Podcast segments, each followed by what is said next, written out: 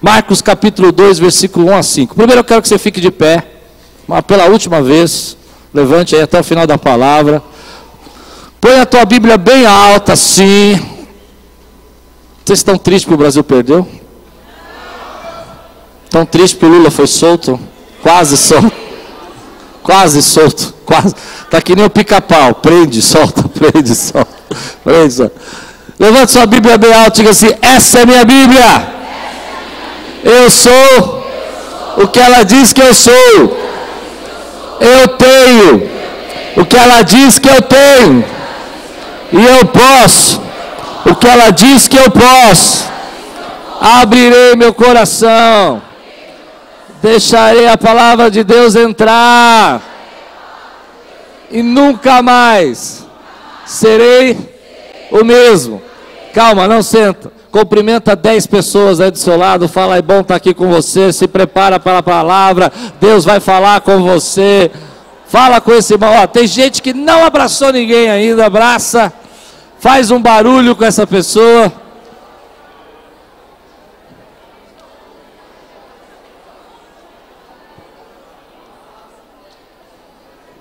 Amém. Olha que bonito. Aí sim.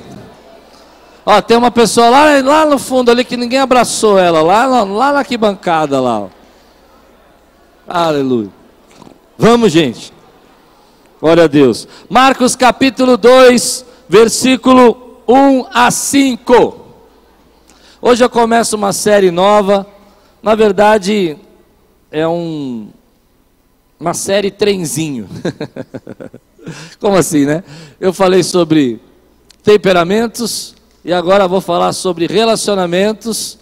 E se a gente tiver disposto, o terceiro vagão do trenzinho, eu não vou falar qual é, vou contar só na. É, não, não vou falar. Vou contar lá, mas existe um terceiro vagão de um trenzinho. Mas vamos trabalhar primeiro relacionamentos. É, Marcos capítulo 2, versículo de 1 a 5 diz assim: Poucos dias depois, tendo Jesus entrado novamente em Cafarnaum, o povo ouviu falar que ele estava em casa. Então muita gente se reuniu ali de forma que não havia lugar nem junto à porta. E ele lhes pregava a palavra. Note essa frase: ele lhes pregava a palavra. Vieram alguns homens trazendo-lhe um paralítico carregado por quatro deles. Não podendo levá-lo até Jesus por causa da multidão, removeram parte da cobertura do lugar onde Jesus estava. E pela abertura no teto, baixaram a maca em que estava deitado o paralítico. Vendo a fé que eles tinham, Jesus disse ao paralítico: Filho, os seus pecados estão perdoados. Vamos orar? Senhor, nessa noite, fala conosco. Traz a tua palavra para nós agora, de forma que ela se torne alimento espiritual. Cerca nossas vidas, Senhor, com a tua presença cerca essa igreja, Senhor, com a tua glória, e que nesse momento tudo aquilo que o Senhor preparou para essa noite se concretize na nossa vida.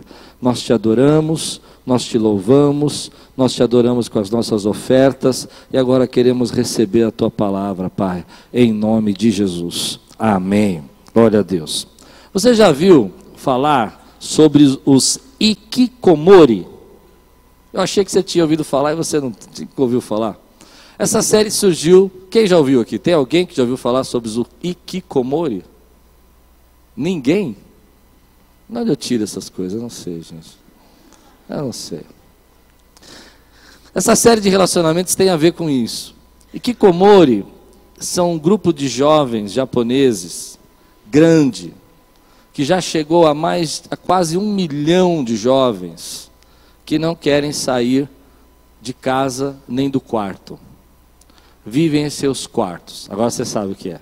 Tem outro nome isso ou não? não. É difícil lembrar.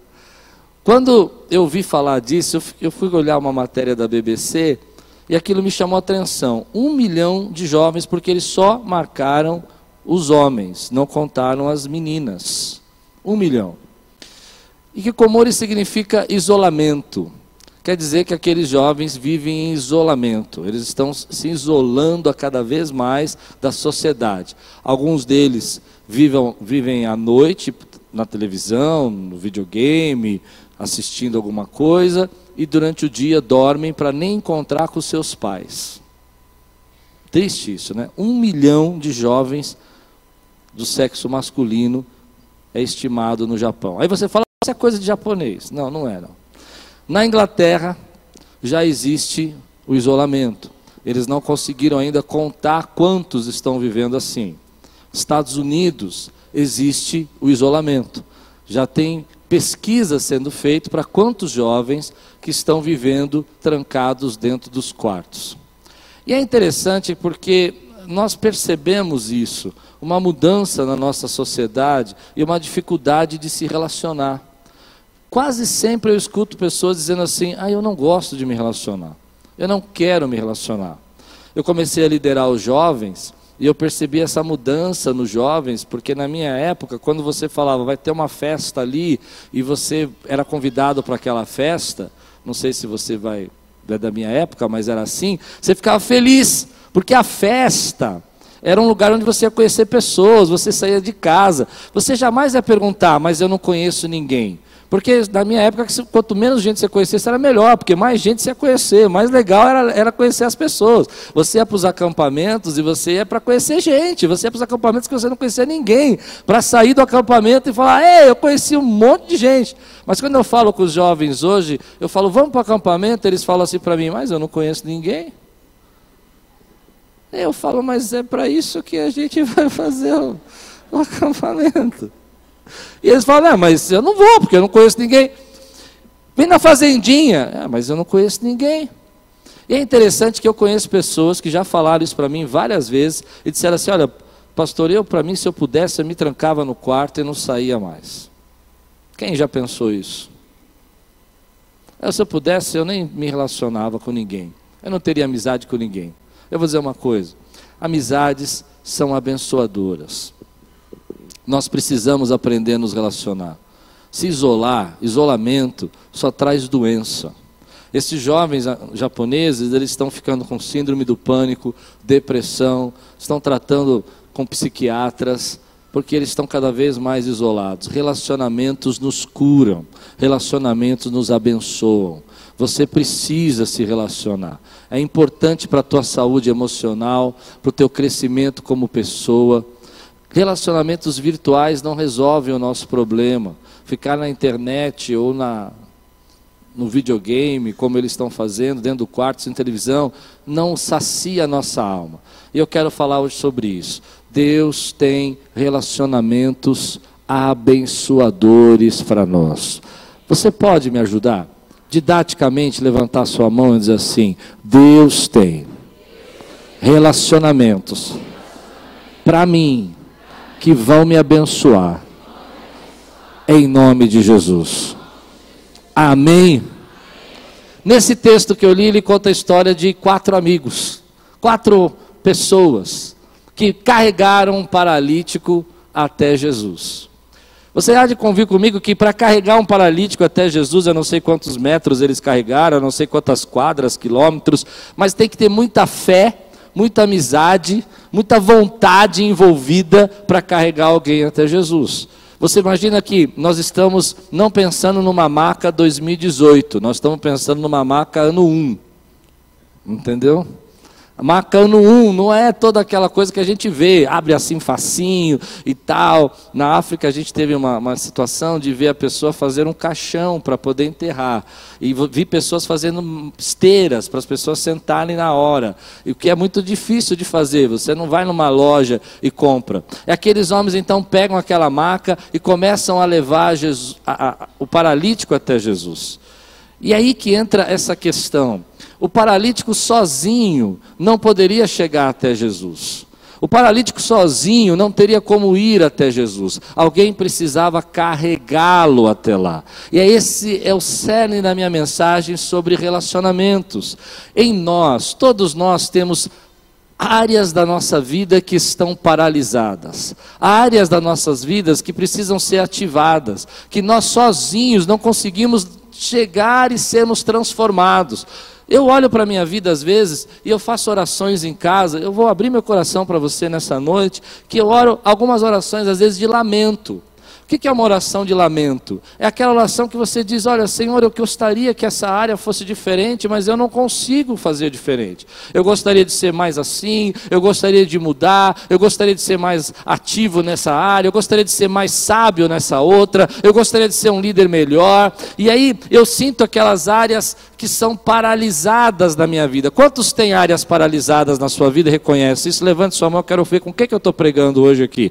Irmão, todos nós temos uma área da nossa vida que a gente não consegue desenvolver. Essa área se torna para você uma barreira intransponível. Eu sei que eu poderia viver algo melhor. Eu sei que eu poderia viver uma bênção. Eu sei que eu poderia viver um milagre. Eu sei que Deus tem coisas maiores para fazer na minha minha vida, mas eu não consigo chegar até elas, eu não consigo chegar até as bênçãos que Deus tem para mim, e essas barreiras intransponíveis, elas são solucionadas, elas são resolvidas, porque Deus coloca na tua vida pessoas para te abençoar, Deus tem para você quatro amigos pelo menos que vão carregar a tua marca e vão fazer você chegar ao lugar onde Deus planejou para a tua vida. Essas barreiras você não vence sozinho, essas barreiras você não consegue transpor sozinho, mas Deus coloca na tua vida. Se você está pronto para receber essas pessoas, e é isso que eu quero treinar você, preparar você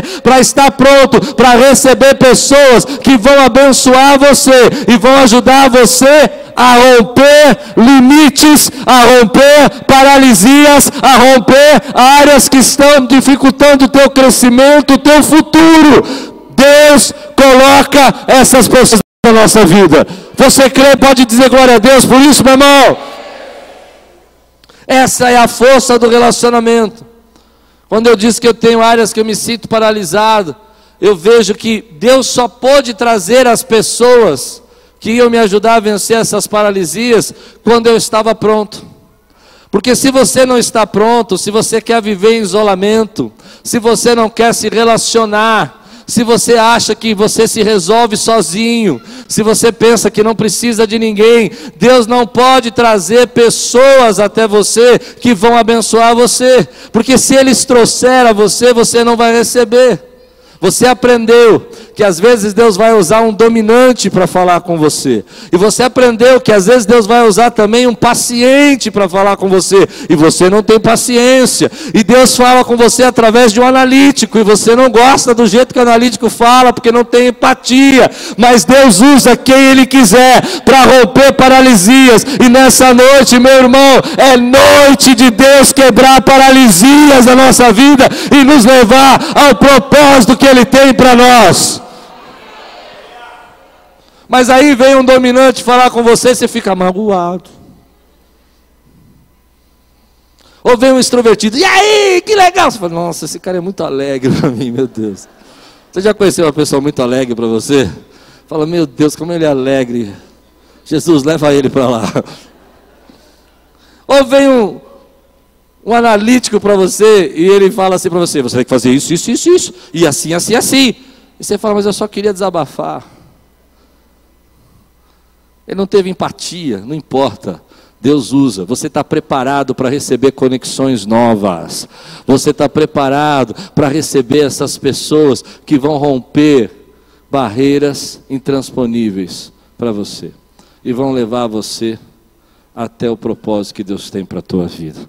Fique atento, seja sensível. Seja sensível.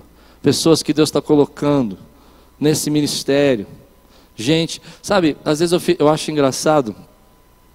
Tem gente aqui na igreja que eu peço oração. Eu peço oração, porque eu sei que são pessoas fervorosas, pessoas de oração. Tem gente na igreja que eu peço conselho. Conselho. Fala, e aí?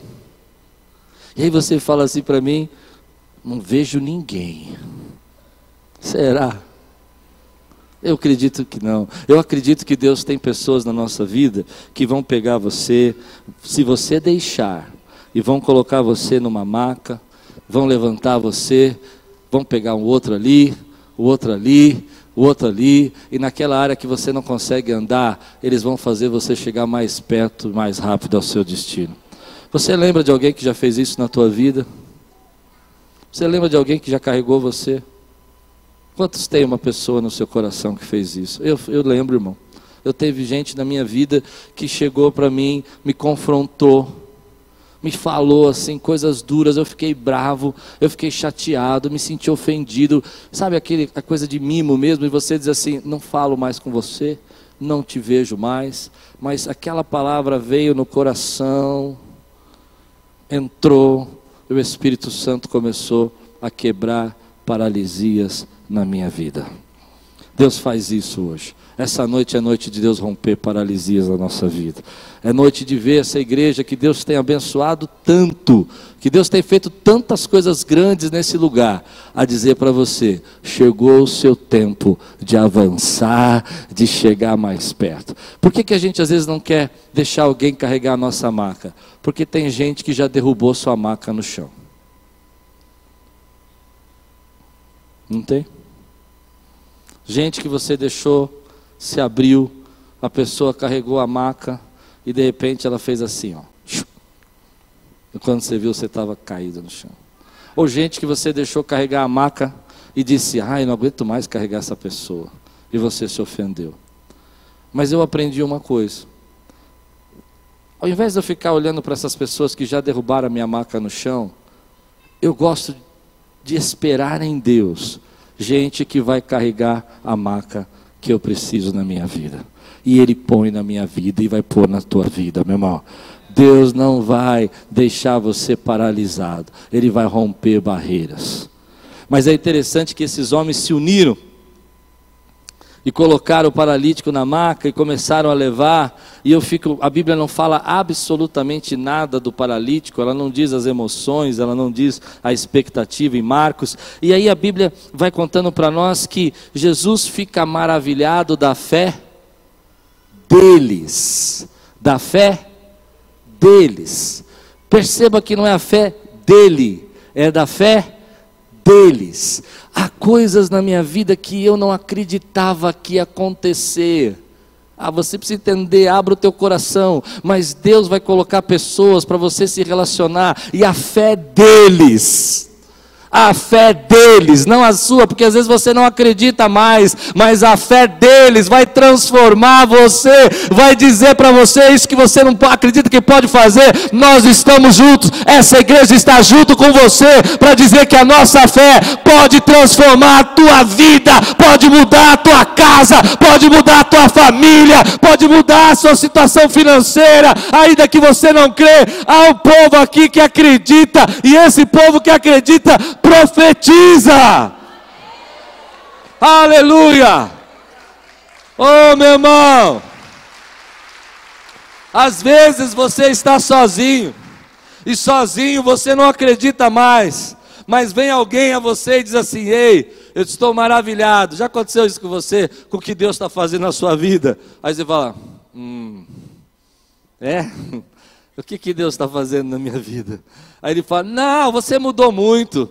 Deus está operando grandes coisas. Eu vejo como você está diferente. Você fala: Hum. Né? Porque é a fé dele que está tocando o teu coração. Ou você diz: Olha, eu vou desistir, eu não aguento mais.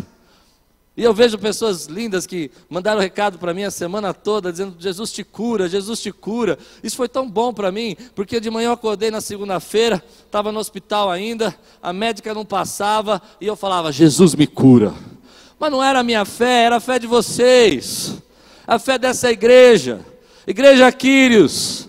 Vocês têm muita fé, acredite muito no que Deus está falando com vocês. Quantos podem aqui dar um brado de louvor a Deus, meu irmão? Ainda que você não acredite, ouça esse brado. Esse brado é para ativar você. Aleluia. Então aqueles homens colocam o paralítico e vão levando. E chegando perto, diz a palavra de Deus, não puderam entrar por causa da multidão. E eu me pus no lugar do paralítico na minha personalidade. Se fosse eu que não gosto de dar trabalho, não gosto de incomodar, os paralíticos me carregando, não, Deus vai, Jesus vai te curar. E eu estou em cima da maca, e eu estou vendo a multidão, e eles falam, ih, não vai dar para entrar. Aí você fala assim, ah, deixa para lá, vai pessoal. Valeu aí. Valeu, valeu pela força, valeu pelo apoio. Já disse. Ah, muito, muito trabalho, não vai dar para entrar.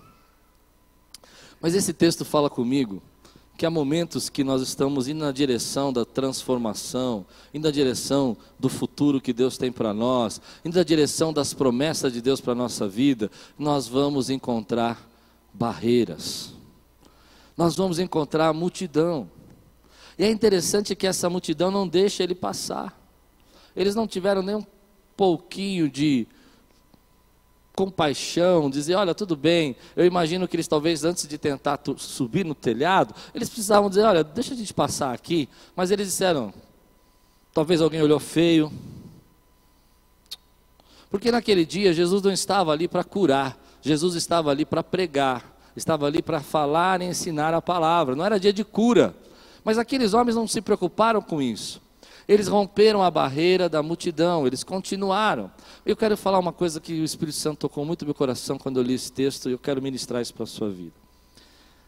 Às vezes nós achamos que barreiras que estão surgindo são, na verdade, sinais de que nada está acontecendo. Mas barreiras que surgem na nossa vida são sinais que você está chegando mais perto das promessas de Deus para você.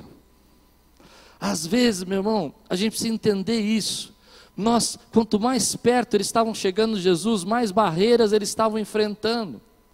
E assim é na nossa vida, quanto mais você está se alinhando com o teu propósito, mais você está em direção dos teus desígnios, ainda assim você está cumprindo aquilo que Deus chamou você para fazer, você vai encontrar barreiras. Essas barreiras são só um sinal de que você está indo na direção certa, que você está chegando no lugar onde tinha que chegar. Pessoas vão olhar feio para você, gente vai encarar você e falar: hoje não é dia de cura, né? Mas você vai dizer: não tem problema, porque eu creio que Jesus pode me curar. Não olhe para a multidão, não olhe para as pessoas que fazem cara feia para você. Vá na direção do que Deus colocou no seu coração. As barreiras são um sinal de que você está chegando mais perto, está chegando próximo ao que Deus está para cumprir na nossa vida. Irmão, eu vejo algumas barreiras aqui na Quírios que nós precisamos romper barreiras de relacionamento, barreiras, meu irmão, como nós dissemos hoje, ver receber ainda mais mais a presença do Espírito Santo, mas nós vamos vencer,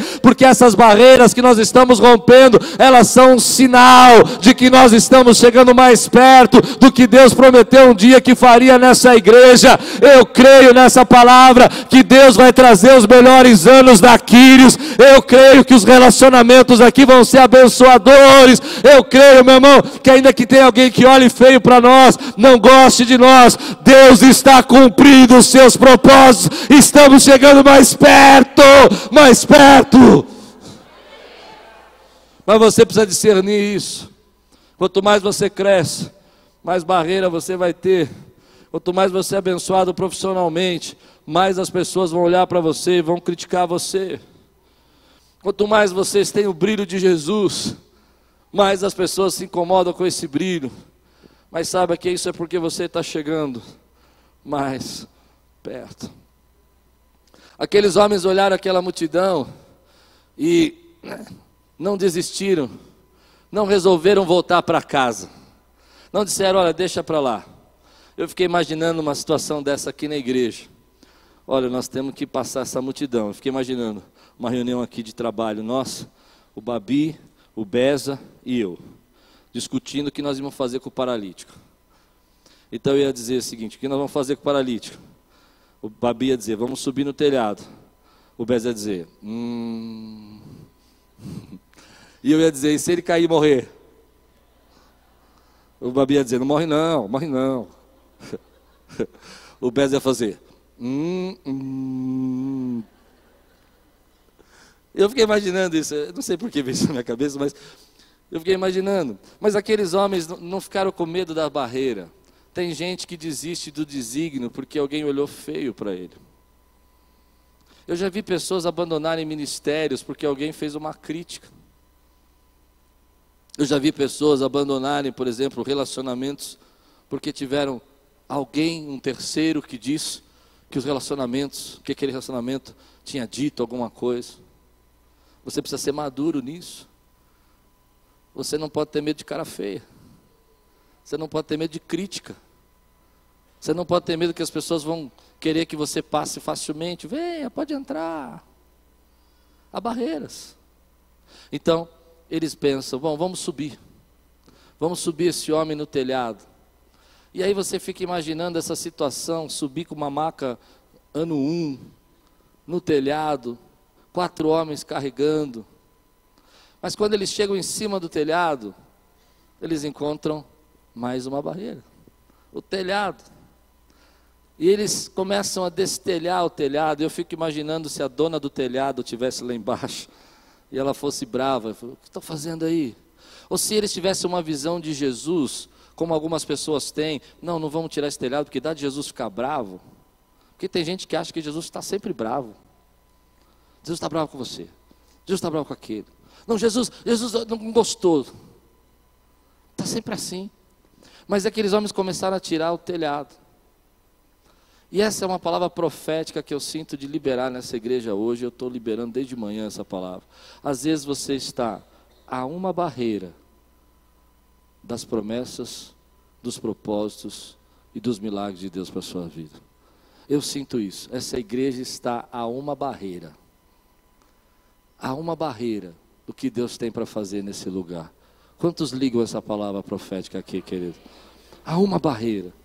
Esse telhado, às vezes, é o telhado da vergonha, é o telhado do medo, é o telhado da preocupação. Eu não sei qual é a barreira. É o telhado de que você paralisou, não consegue andar.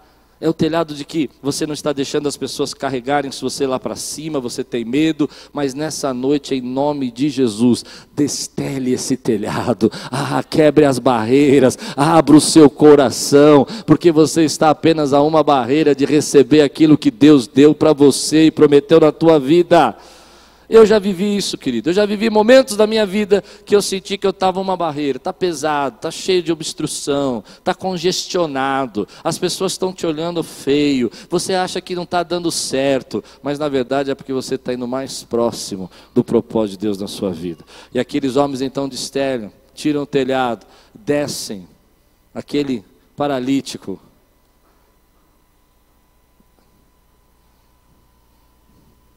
E aí Jesus diz assim: Vendo a fé que eles tinham, Jesus disse ao paralítico: Perceba que é vendo a fé que eles tinham. Jesus disse ao paralítico: Filho, os seus pecados estão perdoados. Não existe mais barreira. Não existe mais barreira.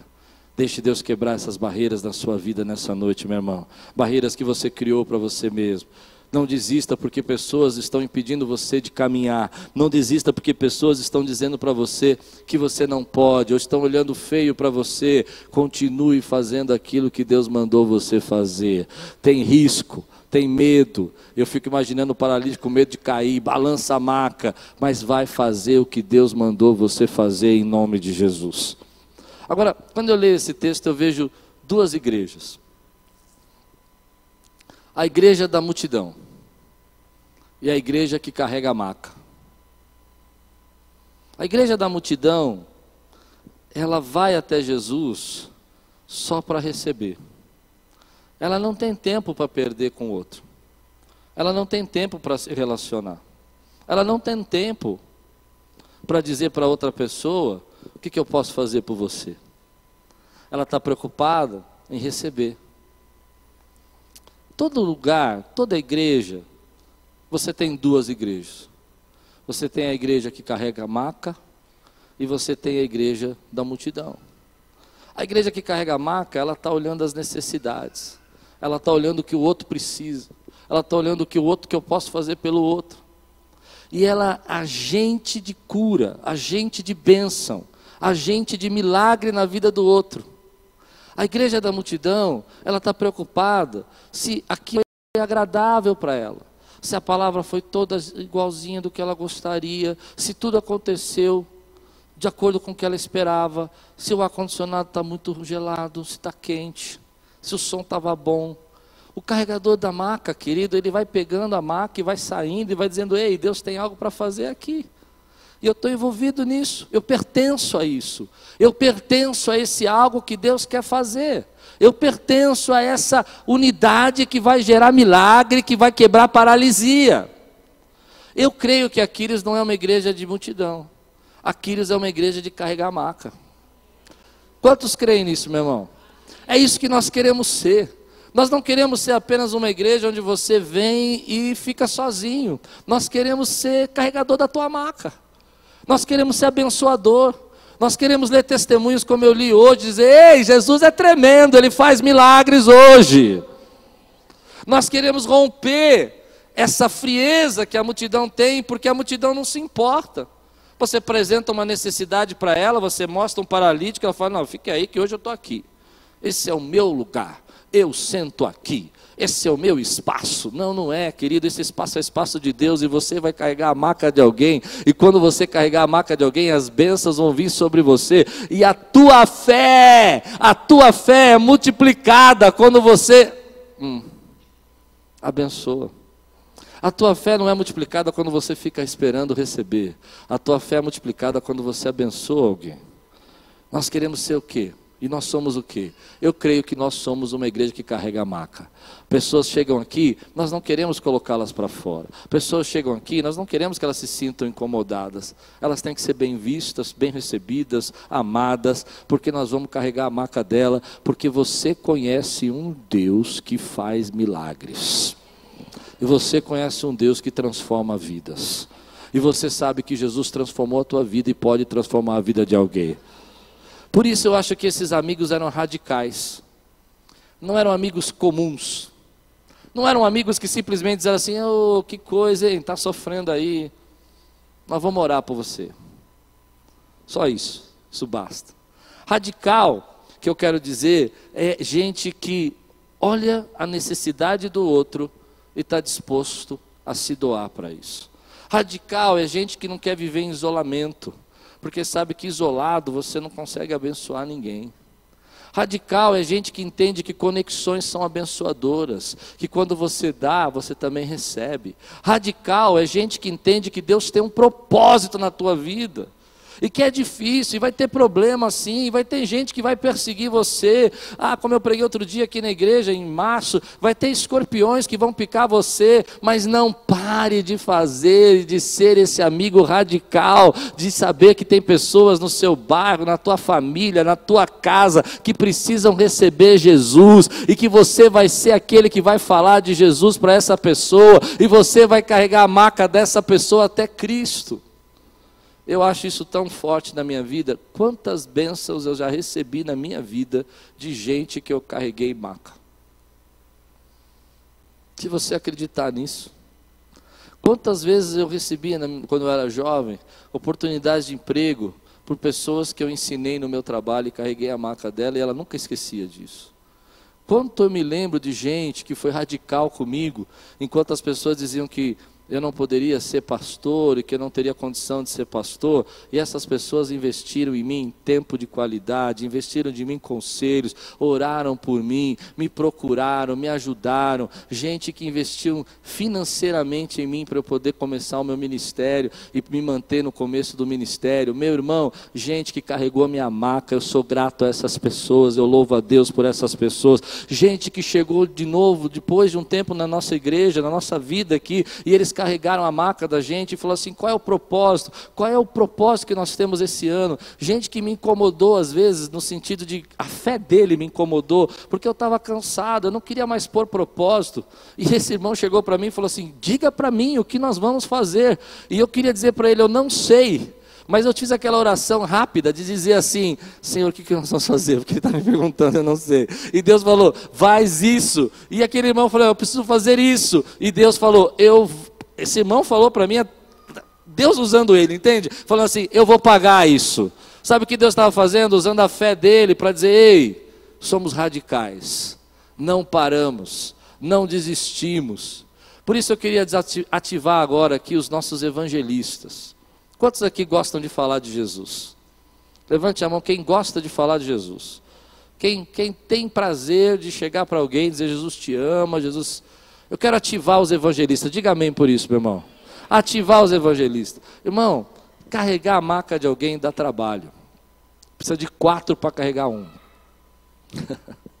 Precisa de quatro para carregar um. É pesado, é arduroso. Você vai carregar a maca de alguém, vai ajudar alguém, vai falar do amor de Jesus para alguém, vai se relacionar com ela e vai apresentar Cristo para ela, e talvez ela vai zombar de você, talvez ela vai dizer mal de você para as pessoas que você conhece, mas não pare de falar do amor de Deus, porque o melhor amigo que você pode ser para uma pessoa é trazer essa pessoa até Cristo. Esse é o melhor amigo que você nunca vai esquecer. O amigo que te trouxe até Cristo, você nunca vai esquecer na tua vida, meu irmão. Esse é o melhor amigo. Então tem pessoas aí do seu, do seu lado, no seu trabalho, na sua casa, nos seus relacionamentos, gente da tua família. Me perdoa o que eu vou dizer, mas eu vou dizer, querido, que está indo para o inferno. Nós precisamos fazer alguma coisa. Eu me incomodo com isso, irmão. Sabe a oração de lamento que eu disse para Deus? Eu vou dizer: Senhor, eu lamento não ter conseguido ainda ganhar 10 mil almas para o Senhor. Eu lamento isso. Eu estou ficando velhinho, 47, tenho, sei lá, mais 20 anos para ganhar essas 10 mil almas. Mas eu não quero chegar no céu sem 10 mil almas. Você crê nisso que eu estou pregando ou não? É o que eu acho que eu posso fazer. É o que eu acho que nós podemos fazer. É o que eu acho que nós devemos fazer. É o que eu acho que é o propósito de Deus na nossa vida. E quando eu falo ganhar 10 mil almas para o céu, entenda céu da maneira como eu entendo. O céu começa quando você se converte, começa aqui. Não, você não entendeu. Deus restaura a tua vida, Deus restaura a tua família, Deus restaura a tua casa, Deus restaura as tuas emoções. Deus, meu irmão, o céu começa aqui. A gente é vaso de barro, que vai ficando velho, não é? Mas a glória de Deus vai enchendo a tua vida, você tem esperança, você tem amor, você sente a presença de Deus, você adora, adora a Deus aqui, você se sente no céu. Já adorou a Deus como se sentisse no céu? Amém, meu irmão? É isso que eu estou falando. Há pessoas do seu lado que precisam ser abençoadas através da sua vida. Esses homens eram radicais para carregar a maca de alguém em cima do telhado, para não parar nas barreiras, para não desistir porque a pessoa é chata, para não desistir porque a pessoa é incômoda, você tem que ser radical. Eu vou fazer uma pergunta aqui. Quantos estão dispostos a serem radicais como esses amigos aqui? Levante sua mão e diga assim: Eu estou pronto.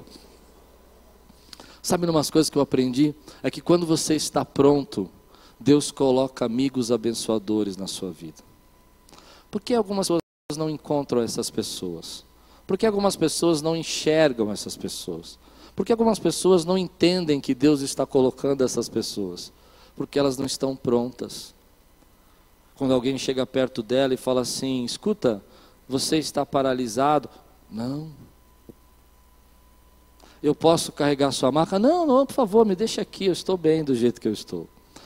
Deus tem pessoas para abençoar a sua vida, mas para você ser abençoado por elas, você precisa estar pronto para recebê-las.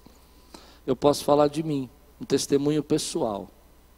Um testemunho pessoal que já faz um bom tempo que eu vivo. Há oito anos eu almoço com alguns pastores, amigos queridos.